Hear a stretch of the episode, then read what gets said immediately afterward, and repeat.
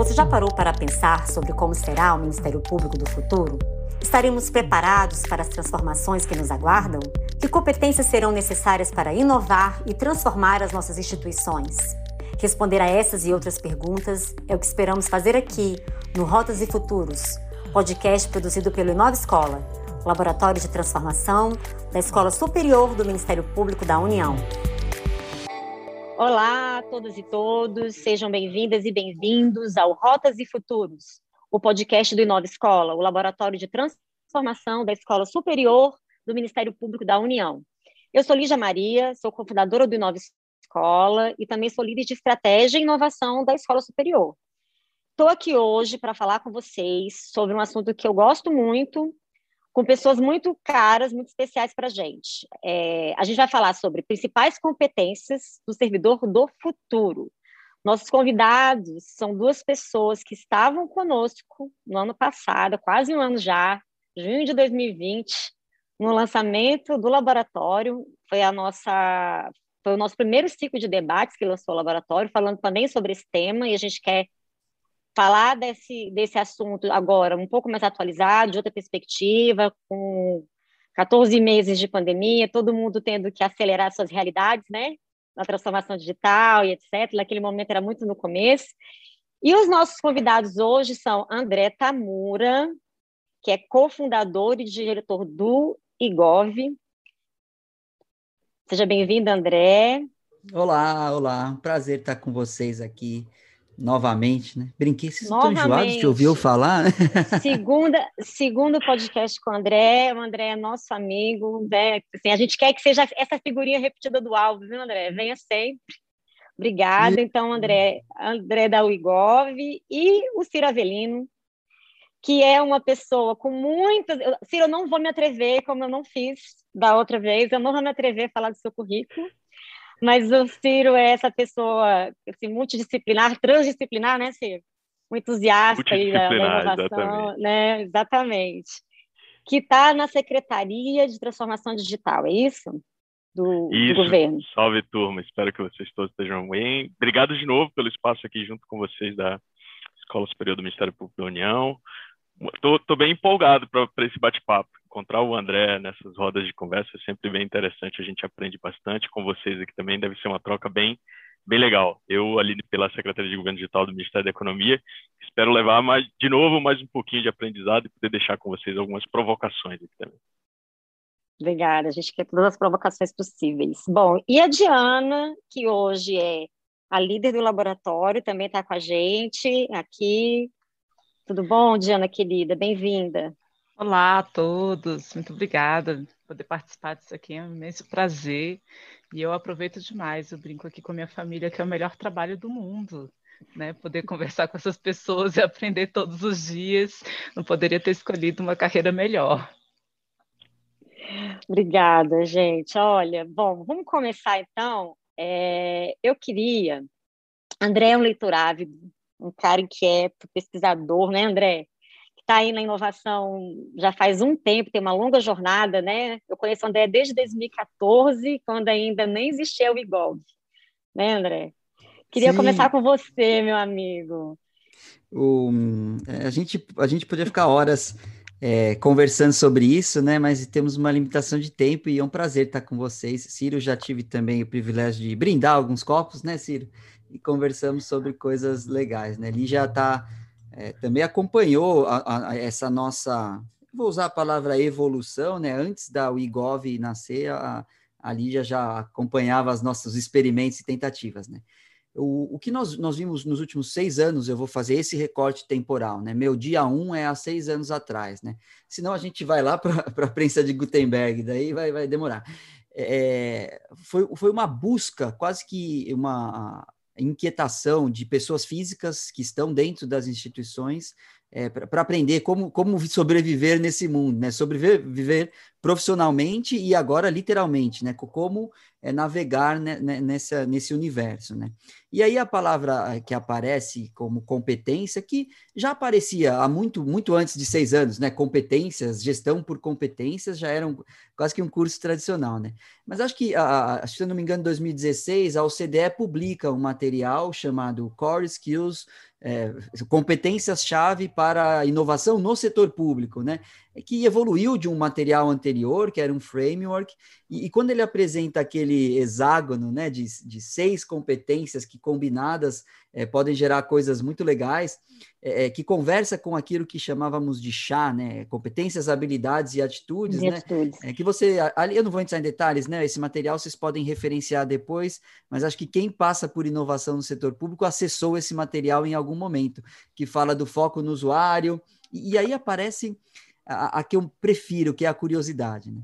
Eu brinco que eu, eu não sou inovador, eu sou curioso e tenho boa memória, é, porque as, as ferramentas me ajudam a registrar os lugares que eu estive, os documentos que eu acessei, é, as pessoas que eu conheci, e dessa forma aprendeu-se inovação no setor público no âmbito individual. Ainda que num framework antigo apareça modo que as pessoas trabalham, que aí a gente começa a falar colaboração, eu acho que esse elemento da inovação ainda falta. As bolhas ainda são fechadas, individualmente as competências cresceram muito, você tem é, mágicos dentro dos governos fazendo coisas incríveis, mas a forma como as, especialmente as pessoas jurídicas se relacionam umas com as outras, é que está é, faltando aumentar essa competência. Então, o meu primeiro, meu primeira fala vai nesse sentido, referenciando esse material que a OCDE produziu e apontando para um lugar que ainda é um gap, que é, é como essas pessoas super capacitadas tem aquela anedota, né? É, 11, 11 Messis não ganham a Copa do Mundo, né? É, então, como esses servidores que já são competentes em inovação podem colaborar melhor num jogo que tem que todo mundo tem que ganhar, né? Quer falar, Ciro? Eu vou aproveitar e vou pegar o gancho do André. Assim, eu tenho me aprofundado um pouco mais em questões filosóficas, né? A gente entra nas habilidades, que são questões talvez mais técnicas, competências que são mais da natureza da pessoa, do indivíduo. E quando a gente olha para o filosófico, a gente talvez entende o porquê, né? E eu acho que a gente está nesse momento uh, de primeiro definir o porquê, para depois a gente chegar no como, para depois chegar no quê. E quando a gente olha filosoficamente, talvez o momento que a gente esteja vivendo agora esteja exigindo muito da sociedade uh, um perfil colaborativo, né? Que é um pouco isso que o André nos traz. Então, talvez seja mais importante a gente olhar nesse momento para aquilo que nos traz uma natureza mais colaborativa do que necessariamente de quais são as habilidades técnicas que nos tornam uh, talvez uh, uh, mais aptos para determinada tarefa, né? É, a gente pode, se a gente começar a jogar um jogo de futebol sozinho, como disse o André, a gente não consegue é, avançar na partida. Agora, se a gente começa a, a formar um time a gente talvez não precise gastar toda a nossa energia, toda a nossa habilidade, e talvez a gente vá mais longe com a colaboração de todo mundo que está compondo o time. Tem uma, uma, eu gosto de trazer essas, essas referências, talvez até culturais e históricas. Meu velho falecido pai, em memória, que eu vou fazer uma citação dele, que ele dizia o seguinte: meu filho, não adianta nada você ser o melhor, você tem que ser bom. Então, uh, e aí tinha uma frase que a gente acabou cunhando junto, que era dizer assim: ser melhor é relativamente bom ser bom é absolutamente melhor. Porque quando você olha para dentro e desenvolve as suas competências para que você possa contribuir para algo maior, você vai gerar mais engajamento, você vai gerar mais interesse, você vai gerar um resultado melhor e um resultado mais sustentável. A gente comentou naquela última fala que a gente teve aqui com vocês, naquela roda, é, que era muito importante uh, a gente começar a observar aquilo que motiva as pessoas, o que é que gera engajamento, para gerar sustentabilidade no movimento de transformação digital de inovação de governo, porque o que se vê hoje muitas vezes é um soluço, é um movimento que tem início, meio e fim e que ele não tem sustentabilidade porque está preso na figura de um líder, de uma pessoa que puxa aquela agenda, de uma área, de uma determinada organização que puxa aquela agenda e a gente precisa espalhar isso nesse momento onde a gente precisa muito de colaboração empatia e um trabalho conjunto de todos os, os membros de determinada organização, de uma sociedade, para sair do outro lado. A gente está vendo, está vivendo na pele hoje a sociedade. Eu acho isso é uma visão filosófica muito clara para mim. A gente está vivendo na pele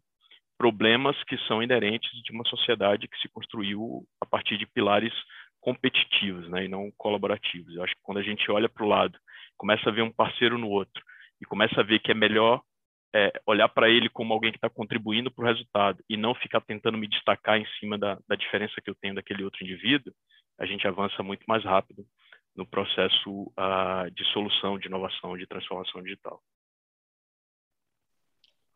Perfeito, gente. Assim, agora vamos, vamos pensar um pouco nessas, dessas, desses pontos que vocês trazem, né? Falando de colaboração, falando de, da capacidade de, de buscar, de ser curioso, né? Queria falar um pouco assim de, de também da OCDE, André, lá no The Future of Jobs, nas competências que são destacadas, né? Quando a gente olha para o futuro, lá em 2020, a OCDE estava falando, por exemplo, que esse aprendizado ativo, né, e ter estratégias de aprendizado, que as pessoas têm falado de aprender a aprender, o lifelong learning, né, e, e essa necessidade de se, de se reinventar e de construir, também, assim, parece que hoje as organizações estão entendendo quanto é fundamental aprender a aprender para inovar, né? Como é que você vê isso? O, eu, eu, eu, gostar, eu gosto da parte filosófica também, né? E acho que a gente, se a gente não tomar cuidado, a gente acaba aqui fazendo um café filosófico. É, eu, tenho uma eu tenho uma pergunta filosófica para o pro, pro, pro Ciro, que é um outro ponto, que é uma outra, é uma outra é... competência, mas eu vou deixar essa é. guardada para ele, André. É, não, é, é legal isso, porque é, combinar filosofia, psicologia com isso que a gente entende como mercado de trabalho, né? Isso eu, eu acho muito, muito interessante. É, a, a ENAP, mais recentemente, publicou um que falava de, de competências transversais, que também referencia sim, sim. É, é, esse material da OCDE.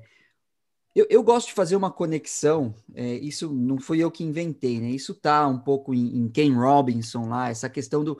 É, todas as empresas públicas e privadas estão agora querendo que as pessoas sejam criativas, né? E aí a gente tem os clichês, né? Pensar fora da caixa tal. É, se você pensar a forma como a gente aprendeu a maioria das coisas, até, o, até a, a nossa infância ali, né? É, ela era de forma criativa, é, as crianças criam as próprias regras, elas não têm medo de errar, né? É, e isso tem, tem muito material sobre isso. E quando eu tenho um, um cenário de problemas complexos pra, e eu tenho que resolver os problemas que apareceram, que não existiam ontem e existem hoje, né? É, os problemas da noite para o dia, né? Ou que se revelam da noite para o dia. Eu preciso de pessoas criativas. Só que a gente desaprendeu a ser criativo. A gente desaprendeu a criar as próprias regras, a gente aprendeu a gabaritar, a gente aprendeu a fazer um X dentro de um quadrado na resposta certa. E é aí que essa capacidade de você perder um pouco esse, esse, receio de errar, não porque o TCU vai te pegar, mas porque você vai ficar com vergonha, né? Ah, essa pergunta é boba, eu não sei. É, é, surge e, e pode ser possível em ambientes em que eu treino a criatividade. Aquilo que eu treino, eu passo a ser. A criatividade já está posta como uma competência que pode ser desenvolvida, né? Todo mundo nasce é, meio com alguma facilidade ou não, mas pode se desenvolver. Então, eu acho que a partir desses ambientes em que, usando artefatos às vezes simples, o que é um workshop facilitado? É papel e caneta e pessoas conversando. Não tem tecnologia é muito, muito moderna. Você consegue fazer com que as pessoas acessem no seu próprio saber é, algo que é, é, é, tampado nas organizações. Né? Não, aqui você vai fazer isso e isso das nove às cinco. E depois disso não precisa, não está no seu cargo. É, e agora você precisa fazer coisas que estão além daquilo que você foi adestrado a fazer. Então, é, é, ser curioso não é algo que se aprende em lugar nenhum, é algo que se pratica simplesmente. É, e ser criativo em algum nível também, você pratica. É, você, você, não precisa necessariamente é, fazer uma faculdade de criatividade e tal. Né? Enfim, eu, eu acho que são competências humanas, e só para fechar meu raciocínio, que a gente foi é, conforme a era industrial avançou, os humanos se automatizaram e agora a gente está assustado que as máquinas estão ficando humanas, né? É, Exatamente. É, não, não, é o contrário. Foi você que virou robô, amigo. Não é a máquina que está tá tão humana assim. É, a sua fala, a sua fala me faz, é, é, me remete é, rapidamente ao fato de que a gente não vive no mundo linear, a gente vive no mundo complexo, né? Que é uma das outras competências que estão referenciadas lá no documento da, da OCDE, esse documento que o André está falando, gente, que a ENAP soltou no começo do ano, a gente vai colocar lá no nosso Trello público, para quem quiser conhecer, mas lá também a solução de problemas complexos, né? E de lidar com incertezas são duas, são duas competências que a gente precisa ter para lidar com o futuro. Aí, Ciro, quero passar para você a bola, assim, pensando em mundo complexo, em complexidade, né? Que, que não é uma coisa. A complexidade é muito mais é, é, difícil de pensar e de teorizar. Existe teoria para falar de complexidade, não é não é o senso comum que a gente está falando aqui. E pensando em solução de problemas complexos, a gente tem falado tem se falado muito sobre as lideranças do futuro precisam estar prontas para lidar com incerteza e de decidir usando o sense making, né? Que aí para mim é muito sutil, assim, de usar o sentido, a intuição. Então, pra, é para você que eu guardei esse ponto que é super novo. No podcast anterior, eu e o André, a gente chegou a citar isso, mas eu guardei para você esse momento. Eu queria te ouvir para a gente falar um pouco, assim, porque incerteza é algo que no setor público a gente não acolhe, a gente quer ter certeza, a gente quer processos e procedimentos para ter certezas do resultado, né? E o futuro vai exigir de nós a incerteza e esse sentido. Lígia, Fala um pouco para a gente prime... como é que você vê. Vou primeiro ficar em cima do muro e dizer que se eu soubesse e tivesse resposta clara e direta para isso, tenho certeza que o governo brasileiro seria um dos melhores governos do mundo e teria solução para resolver todos os problemas do nosso querido e amado povo brasileiro. É, eu tenho me dedicado muito a navegar nesse sentido dentro do governo. Vou trazer algumas analogias, talvez até da minha vida pessoal. É, quando vocês falam, por exemplo, que a, a, o podcast né, de Rotas e Futuro, eu sempre fico me perguntando, assim, é, quando a gente fala de rota, qual o conceito que a gente deve usar quando a gente está trabalhando com gestão nesse mundo onde a gente está passando por uma mudança, né? E aí a gente tem que ter a, a, a forma de abraçar a incerteza para mim, ela parte de alguns princípios, isso eu tô, vou fazer aqui rapidamente de cabeça um copia e cola de algumas referências, a gente tem alguns estudos da política, tem alguns estudos da OCDE, é, mas eu vou trazer algumas referências para vocês do que para mim faz sentido, tá? É, há três anos atrás, mais ou menos, eu estava fazendo o caminho de Santiago e eu fiz isso, tive o prazer de fazer na companhia de um ancião que já tinha feito o caminho por oito vezes. E aí uma das perguntas que eu fiz para ele foi assim: por que, que você está fazendo isso oito vezes? Ele falou: porque cada vez é um caminho diferente. Eu falei: mas você conhece tudo, você sabe o caminho, você sabe como é que chega, você sabe onde para, você sabe onde vai. Ele falou assim: cada caminho é um caminho diferente. E o meu caminho agora é o caminho com você. E pode ter certeza que a experiência que eu estou tendo com você é diferente de todas as outras sete experiências que eu tive antes. E o que ele me dizia é, acendeu para mim um insight de quando você é, pensa num caminho para chegar numa solução, a, gente tem uma tendência muito clara diante de uma realidade que a gente vivia anteriormente do, do paradigma da, das tecnologias digitais, que era o paradigma da certeza, do cálculo do exato, da linha de produção, do ganho de eficiência, que era um, um pensamento muito focado uh, nas certezas que se tinha a respeito do mundo. E quando você começa a ter muita incerteza, você tem que virar a chave. Você deixa de abraçar e defender uma solução conhecida e você começa a ter que abraçar o problema e se apaixonar pelo problema. E você tem que aprender a descartar todas as, as ideias de solução que você tem rapidamente, poder mudar rapidamente de solução. Então, aquilo que resolveu o seu problema no último mês pode não resolver no próximo mês.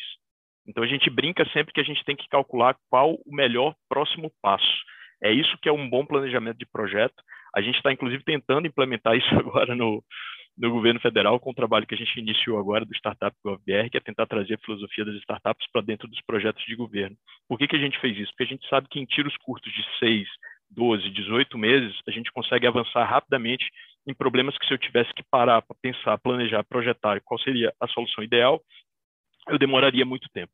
Então, acho que quando a gente está diante de um sistema muito complexo, deixa de ter aquela certeza, aquela trilha, aquele caminho que a gente sabe para onde vai chegar, quais são os passos existentes no caminho, a primeira coisa é abrir mão dos desenhos de solução que você tem na sua cabeça e começar a abraçar o problema.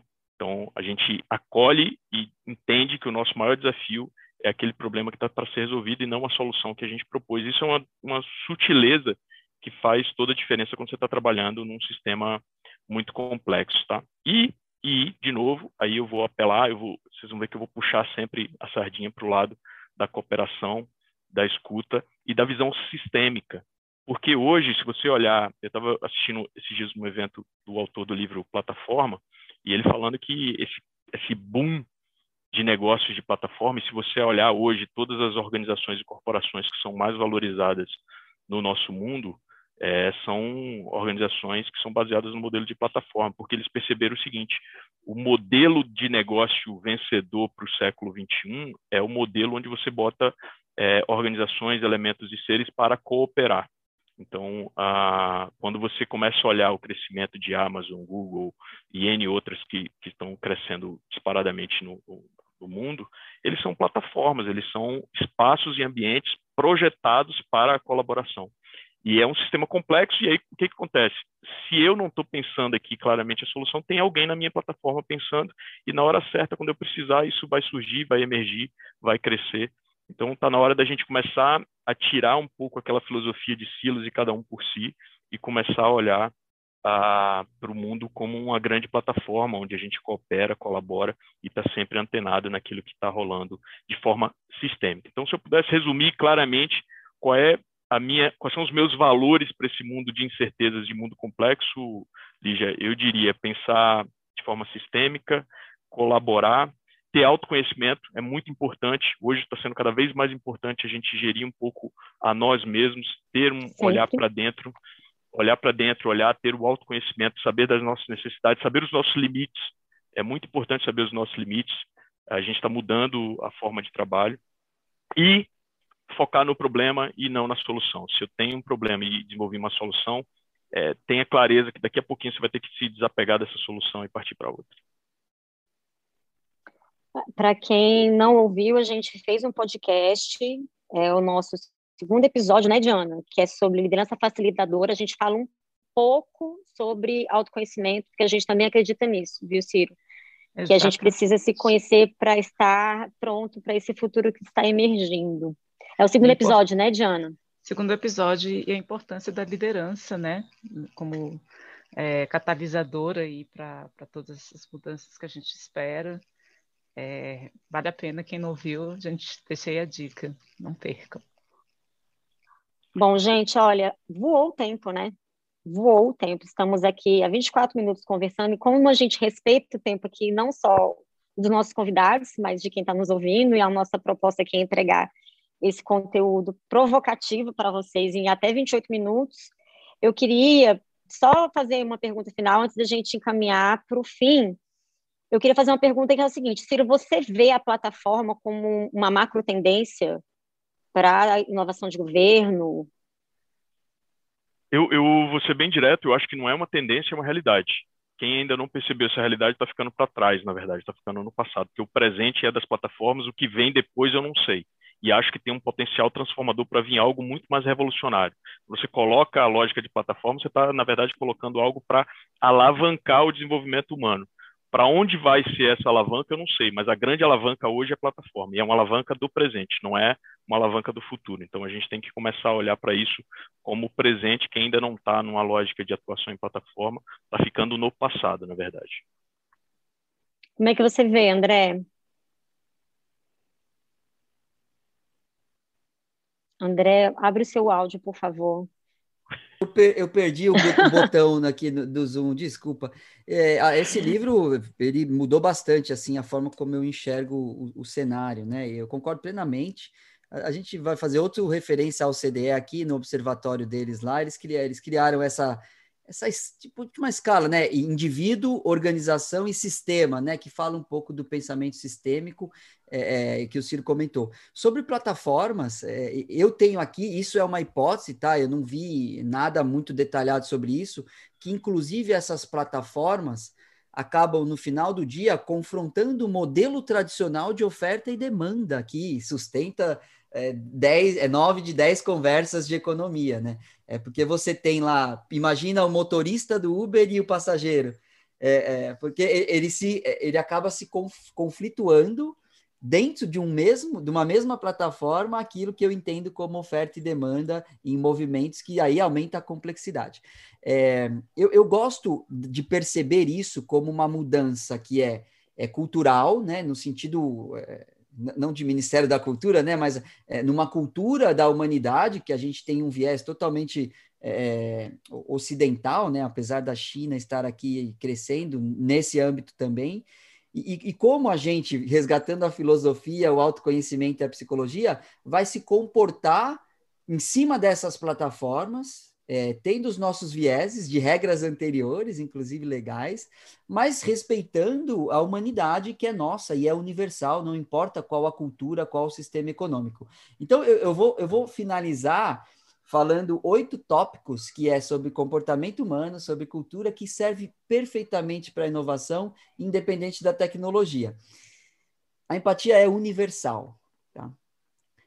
Pessoas em toda parte admiram a generosidade e desaprovam a mesquinhez. Todos nós choramos e todos nós fazemos piadas.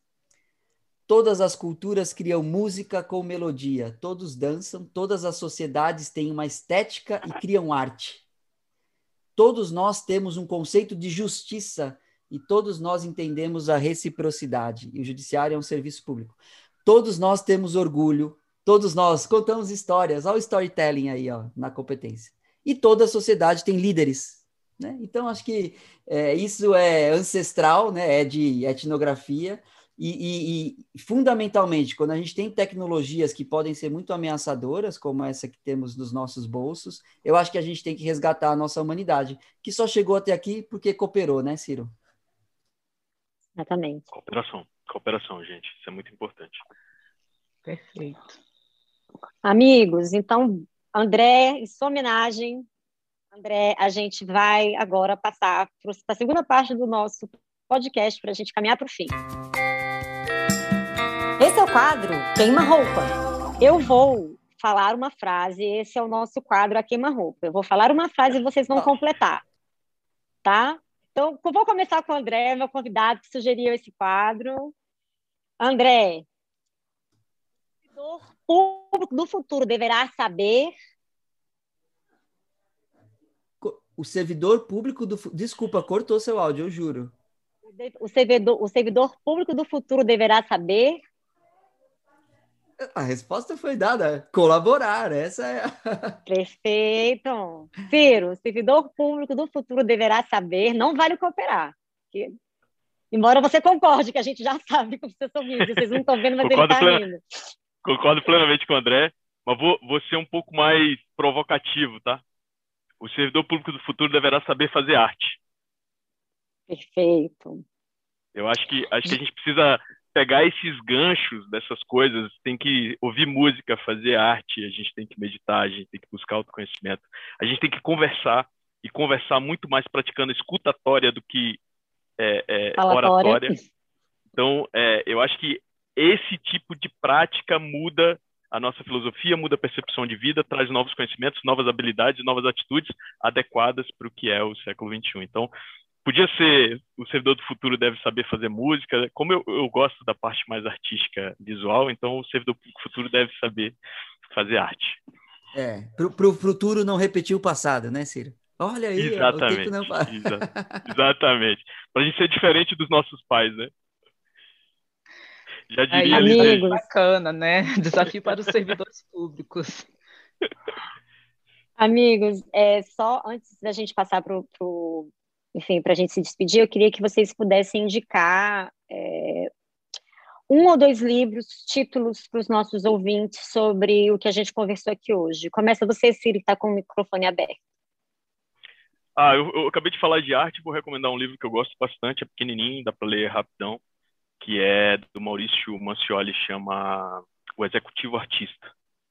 É bem legal, ele mostra o quanto que as habilidades artísticas influenciam na nossa capacidade de gestão. Vou aproveitar também que eu fiz algumas provocações filosóficas, recomendar dois livros que eu gosto de recomendar sempre nesses bate-papos, que é Como Encontrar o Trabalho da Sua Vida, do Roman Znarik, da coleção The School of Life, e Como Mudar o Mundo, do Jean-Paul Flintoff, também da coleção do The School of Life. The School of Life. É. E música é, é, é simples para mim, assim. Eu, eu, hoje acordei com ele na minha cabeça. Eu, eu, eu gosto de acordar cedo para ir nadar e eu hoje estava nadando e cantarolando as músicas dele. Gilberto Gil. Quem quer mudar o mundo tem que parar um pouquinho e ouvir. Escolhe qualquer álbum do Gil e, escuta. Eu, como bom baiano, queria fazer essa indicação e deixar para vocês aí. Qualquer uma das obras do Gilberto Gil vale como provocação para quem quer mudar o mundo. Você, André, suas Uau, indicações. Bem rápido aqui, ó. Eu, eu vou pegar os que estão na mão. Adam Kahane, Como Resolver Problemas Complexos. Está na minha mesa, é facilitação. E esse aqui é sobre a, essa jornada filosófica do conhecimento de primatas a astronautas do Mlodinow, Leonard Mlodinow, tá todo marcado aqui. A jornada do homem Perfeito, em André. busca do conhecimento. Perfeito, André. Esse é o André, gente. Marcos Livres faz a resenha, publica. Sigam o André, que eu sempre agrega, sempre aprende. Eu Queridos, fiquei- foi um prazer. essa é a pergunta que me deixa mais nervoso. Recomende um livro. Daí eu começo a ficar meio. Eu travo, Qual, né? eu travo. Qual, qual dos 30 da semana, né? Amigos, foi um prazer ter vocês aqui. Muito obrigada. Ai, que- Quer falar alguma coisa antes de da gente terminar, Diana? Eu só gostaria de agradecer. Hoje eu fiquei mais quietinha, porque realmente muita coisa boa para ouvir. É muito inspirador, né, estar aqui com vocês e, e acredito que o nosso público também vai se sentir assim. E gostaríamos de deixar aí o convite aberto, porque queremos muitas vezes, Tamura. E Ciro, também, por favor, volte. Né? Um podcast é pouco para gente. É, vamos lá. Até fazer, não, não aguento mais. Não conv- convida todo mundo menos ele. Até chegar esse dia eu venho, tá bom? Estou Então- à disposição e eu queria agradecer a Diana, porque ela hoje falou uma coisa que me deixou muito entusiasmado, que ela disse que hoje ela trabalha no lugar melhor trabalho do mundo. Eu acho que eu fico assim com o coração quentinho quando eu ouço alguém falando isso e quando é quando se trata de transformação e mudança de governo, ouvir alguém falar isso diante de um cenário que a gente tem de questionamento de governo, para mim me deixa com o coração bem quentinho, tá, Diana? Você você me fez feliz pela semana inteira. Oh, que, beli- que delícia ouvir isso, porque realmente é, é do coração que eu falei.